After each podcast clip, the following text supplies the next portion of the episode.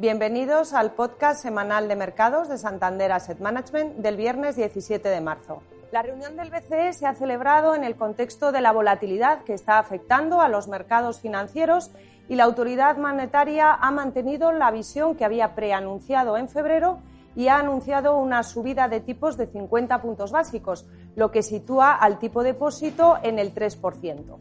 Tanto el comunicado del BCE como Lagar en la rueda de prensa han sido muy contundentes en señalar la solidez y la solvencia del sistema financiero europeo.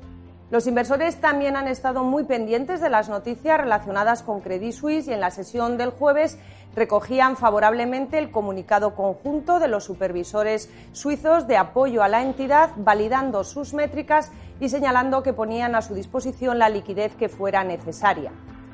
En los mercados de renta fija, estos episodios de volatilidad han hecho que los bonos de gobierno actuaran como activo refugio, lo que les da también ese carácter de diversificadores en las carteras. Se ha producido una fuerte subida en el precio de los bonos de gobiernos y, como consecuencia, una fuerte caída de sus tires. En concreto, la TIR del bono del gobierno alemán a dos años ha caído en torno a 90 puntos básicos en estos días.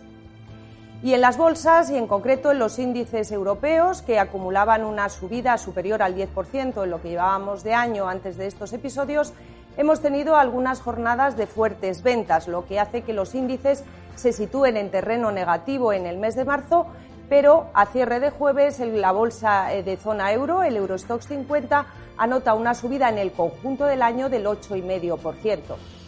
y de cara a las próximas jornadas la atención está ahora en la reunión de la FED, con el mercado dividido entre expectativas de que mantenga su tono restrictivo o que opte por moderar el ritmo de la subida de tipos.